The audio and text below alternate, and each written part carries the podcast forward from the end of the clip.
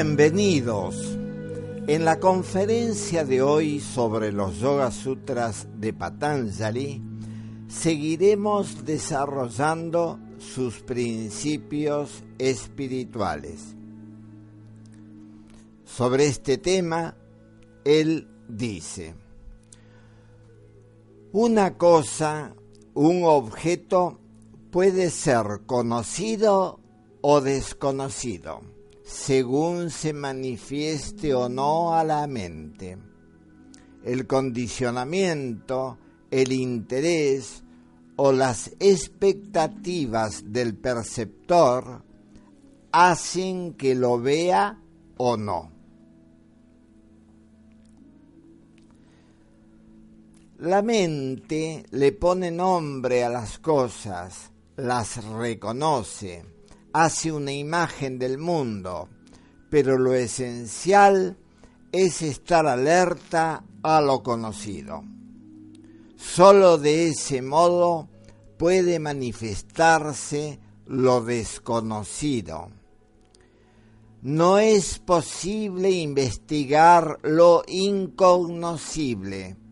Sería una mera proyección condicionada pero cuando la mente mecánica se silencia, podemos ver las cosas como son. Algunas no serán conocidas y otras desconocidas. En última instancia, todo forma parte del misterio sagrado. Cualquier aspecto de la vida que se investigue profundamente conduce a lo innominable. Luego dice, las actividades de la mente siempre son conocidas por Dios, porque su alma vigilante está presente en ella. Al ser constante y dueño de la mente, él siempre comprende las disposiciones y el estado de la conciencia de todos. De esto diré que las actividades de la mente egocéntrica, con sus recuerdos inútiles y heridas psicológicas, pertenecen al campo de lo conocido. Si estamos alertas a ellas, es posible comprenderlas. Cuando el activismo estéril es trascendido, hay vacío y silencio atemporal. Por eso ver es actuar. Muchas veces no nos damos cuenta de lo que estamos pensando y así perpetuamos la oscuridad al restablecer la relación con lo sagrado, observamos todo claramente. Después, Patanjali afirma que la mente no puede iluminarse a sí misma, esto es, no crea su propia comprensión, puesto que ella misma es un objeto conocible por Dios. La mente egocéntrica, mecánica y condicionada no puede iluminarse a sí misma, tiene que cesar. Cuando estamos alertas a cada uno de sus movimientos, el ruido psicológico termina. Esta mente, por haber sido hecha por el hombre, es un conjunto de trampas, intereses, contradicciones, hábitos y luchas. Puede tratar de transformar una parte de sí misma, pero va a continuar en esencia igual. Solo cuando el vedor es lo visto y el observador es lo observado, hay verdadera comprensión. El yo no es distinto de sus pensamientos periféricos. Por eso, mientras él crea que es diferente del observado, los impulsos destructivos no pueden terminar. Cuando decimos, por ejemplo, yo estoy alerta a mis pensamientos, subsiste la dualidad. Cuando realmente lo estamos, no existe un centro sin un estado de tremenda intensidad. Al afirmar este pensamiento es bueno, este malo, no debería pensar esto, etc., malgastamos la energía que exige la comprensión. No hay, por ejemplo, yo y envidia, solo existe la envidia. El observador siempre busca manipular lo que observa, celos, violencia o lo que sea. Si nos damos cuenta que el buscador es lo buscado, el controlador lo controlado y el analizador lo analizado, el silencio y la comprensión florecen de manera natural y sin esfuerzo. En el sutra siguiente, Patanjali nos enseña que no pueden existir dos conciencias a la vez. La mente no puede observar al que ve y a sí misma al mismo tiempo, porque el pensador es sus pensamientos. De esto diré que sólo existen los hechos, lo que es, sean ellos la ira, una flor o lo que fuere. Pero podemos tornarnos perceptivamente alertas a la naturaleza y a los estados psicológicos. Es la única forma de trascender la ilusión. Y sigue diciendo, si pudiera haber conciencia de la conciencia, ésta no tendría fin y además produciría una confusión a la hora del reconocimiento. Y Zengar, o Zengar, lo traduce así. Si la conciencia fuese múltiple en nuestro ser, cada uno reconociendo a la otra, la inteligencia también sería múltiple. De manera que las proyecciones mentales serían muchas y cada una de ellas con su propia memoria. Aquí debo señalar que no es posible ser conscientes de que estamos eh, alertas. Esa es la belleza de la humildad. Es imposible estar alertas al estado de atención. Pero sí podemos darnos cuenta de que no estamos alertas. En ese caso la inatención cesa y florece la atención. Luego Patanjali afirma que la mente condicionada adquiere conciencia de sí misma cuando y porque el alma aporta la claridad necesaria para que eso ocurra.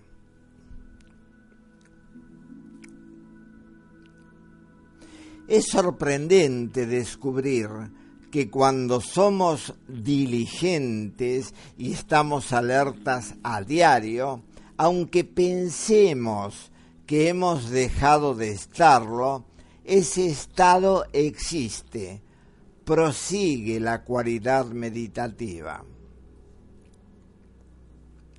Cuando la mente profundiza más dentro de sí misma, no en términos de tiempo ni en forma comparativa, se produce una intensidad en la cual vivenciamos que el observador es lo observado. Son el vacío y el silencio los que ven. La energía pura, la nada que es la esencia de todo. En otras palabras, la mente cósmica. Al percibir el desorden psicológico como tal, él termina, porque integra la ilusión.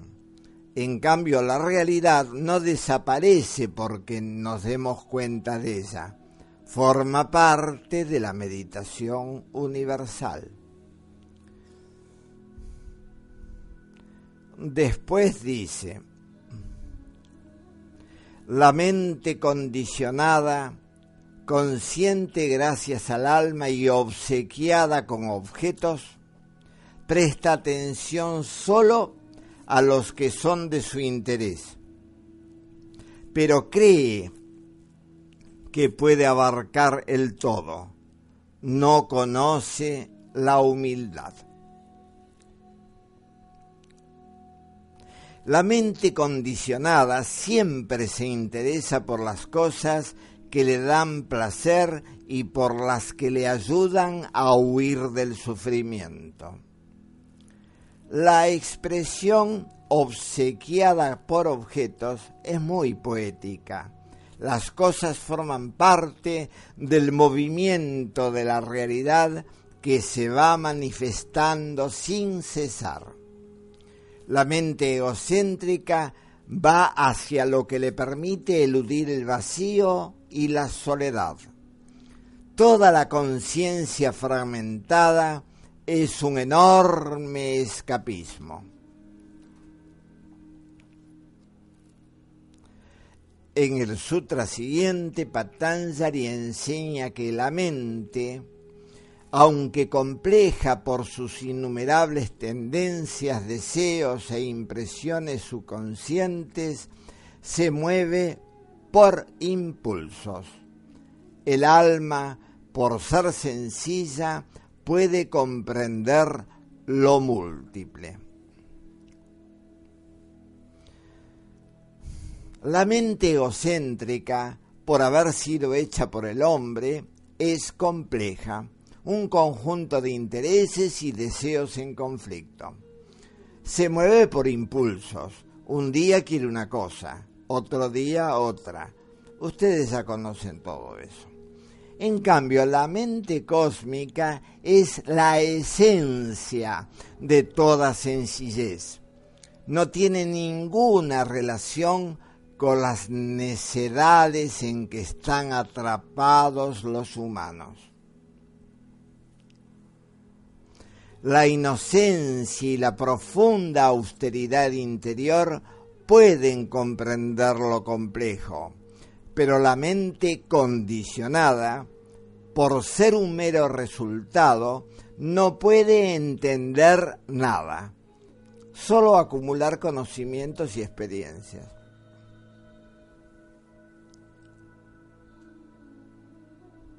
Bueno, y cuando ven un árbol sacan una foto de él, en lugar de observarlo. Luego dice, el que pueda discernir entre mente y alma deja de considerar la mente como si fuera el alma. Entonces la inteligencia sublime hace que el condicionamiento se silencie. La mente que pertenece al cuerpo es un proceso material que tiene lugar en las células cerebrales. La mente universal no está separada de lo total, del cosmos. Es el movimiento del orden que el hombre, con su egocentrismo, alteró. Puede crear formas o permanecer silenciosa pero siempre es holística. Cuando los seres humanos se comprenden a sí mismos de manera radical, se silencian y dejan de separarse de ella. Pero creer en la conciencia cósmica o en la mente universal sin vivenciarla es otro escapismo del yo, otra creencia que nos va a condicionar y que será embotante. Después se enseña que cuando la mente se somete a la intensidad de este discernimiento, se encamina hacia la más profunda soledad religiosa, se vacía de toda forma de ignorancia. Cuando el pensamiento ocupa el lugar que le corresponde, deja de extralimitarse. Solo en ese estado se restablece la relación con lo innominable.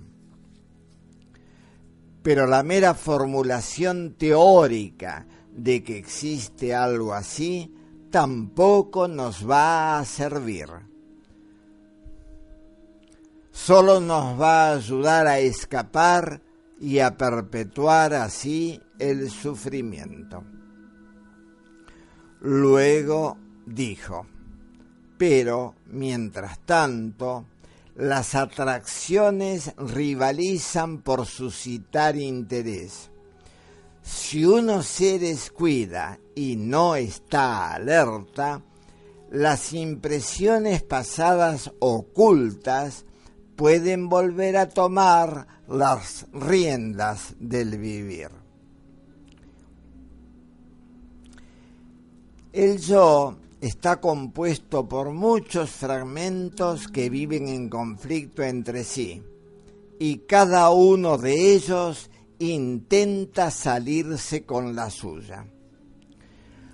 Cuando la madeja del pensamiento se desenreda, las divisiones psicológicas llegan a su fin. Mientras no suceda, la lucha entre las diferentes partes de la mente va a continuar. Seguirá existiendo apego, deseo, atracción y rechazo.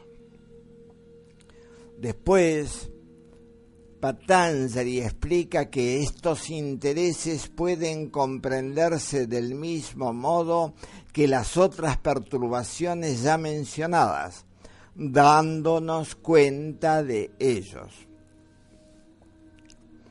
Cuando la confusión se percibe a sí misma como tal, deja de existir.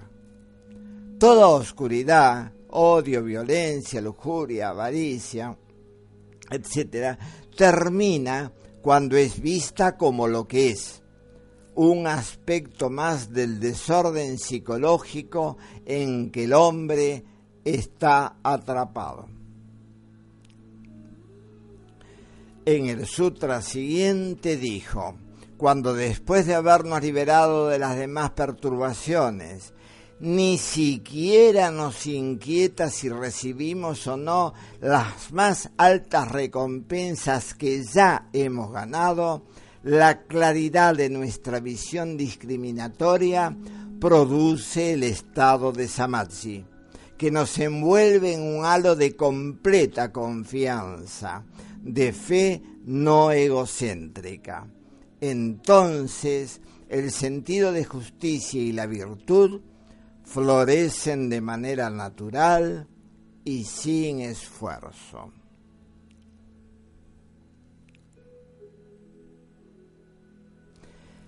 El discernimiento total implica el fin del yo. En ese estado, la mente es ordenada, creativa y cósmica. porque dejó de funcionar en base a la recompensa y el castigo, y el placer o el dolor. Ya no desea nada, porque comprendió que las cosas a través de las cuales la mente egocéntrica buscó seguridad, como el nacionalismo, la familia, las creencias y las posesiones, son completamente ilusorias. Entonces empieza a operar la verdadera inteligencia holística que es segura en sí misma y que no busca la seguridad en algo. En esa tremenda intensidad existe una confianza no egocéntrica que nace de la claridad. Luego afirmó que de este modo se trascienden las perturbaciones, las aflicciones y todo karma. El karma solo puede ser trascendido cuando lo comprendemos en nuestra vida cotidiana. Por eso, cada pensamiento que surge, cada sentimiento y acto tienen que ser observados y entendidos. De lo contrario, se vuelven otro eslabón en la cadena del tiempo y el dolor. Después Patanjali dice que el yogi, liberado de todos sus velos cegadores, goza de una comprensión sin límite, pura, infinita y no le queda nada que tenga que trascender. Entonces lo conocible y finito aparece trivial como es. De esto diré que el conocimiento siempre pertenece al pasado. En cambio, la comprensión es del instante. Cuando la ilusión termina, la verdad se manifiesta. Muchos creen que comprensión sin límite equivale a mente enciclopédica, pero sólo cuando no sabemos, en el más profundo sentido, podemos aprender, porque somos humildes. El ser humano que se vació de toda forma de ignorancia, es el movimiento de la meditación universal, porque dejó de separarse de ella. En el sutra siguiente nos enseña que también cesan las tendencias suscitadas por las gunas por las cualidades de la naturaleza que ya han cumplido su objetivo y propósito. Entonces cesa el ruido psicológico y el vacío y el silencio son los que ven.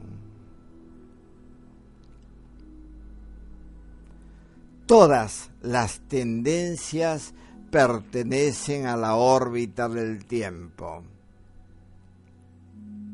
el carácter, las experiencias no comprendidas y el deseo de sensaciones son esclavizantes. Cuando la luz de la comprensión ilumina la totalidad del campo, deja de existir el ímpetu del yo. Luego dice, el momento final de asociación consciente entre mente condicionada y cuerpo supone la cesación final de la mente egocéntrica. Entonces florece la suprema inteligencia y estamos más allá del tiempo. Debo recordarles que antiguamente se distinguía entre la pequeña muerte, que es la del cuerpo, y la gran muerte, que es la del yo. Cuando el cuerpo termina, si el ímpetu del egocentrismo no se comprendió, tratará de continuar. Posiblemente buscará otro cuerpo para perpetuar los deseos, tendencias e impulsos no satisfechos. Por eso la reencarnación es un hecho, pero no es la verdad. Lo que reencarna es impermanente, no es atemporal. En cambio, cuando nos liberamos completamente del pasado y por ende del futuro, florece el vacío y el silencio que nos relacionan con lo sagrado.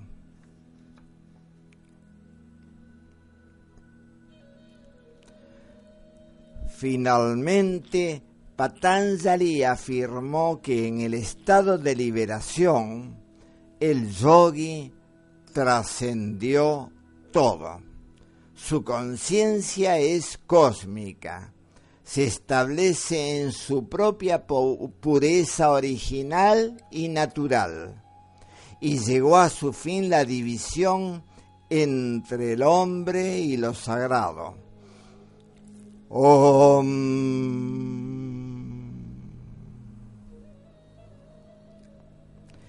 La fuente original,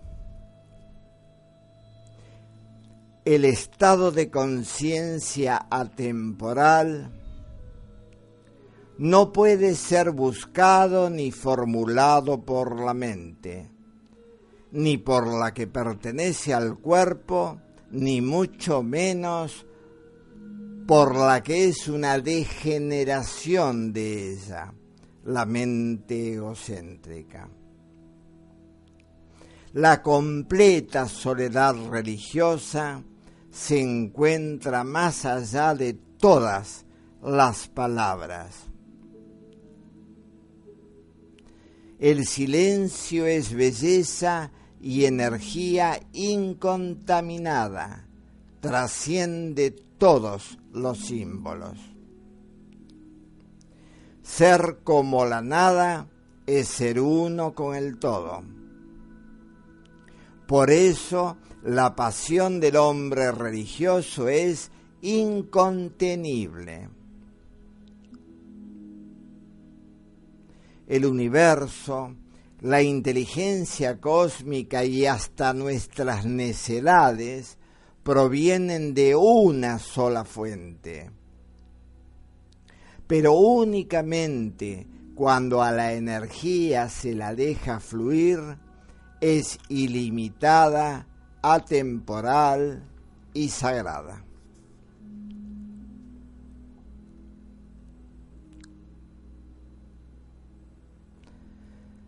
Es mejor encender una vela que maldecir la oscuridad. Con esta conferencia finalizamos la serie de los Yoga Sutras de Patanjali para escuchar mis meditaciones sobre otros grandes maestros espirituales como Buda y Sankaracharya, los invito a ver mi perfil online. Muchas gracias por escucharme y recuerden que mi amor está con ustedes.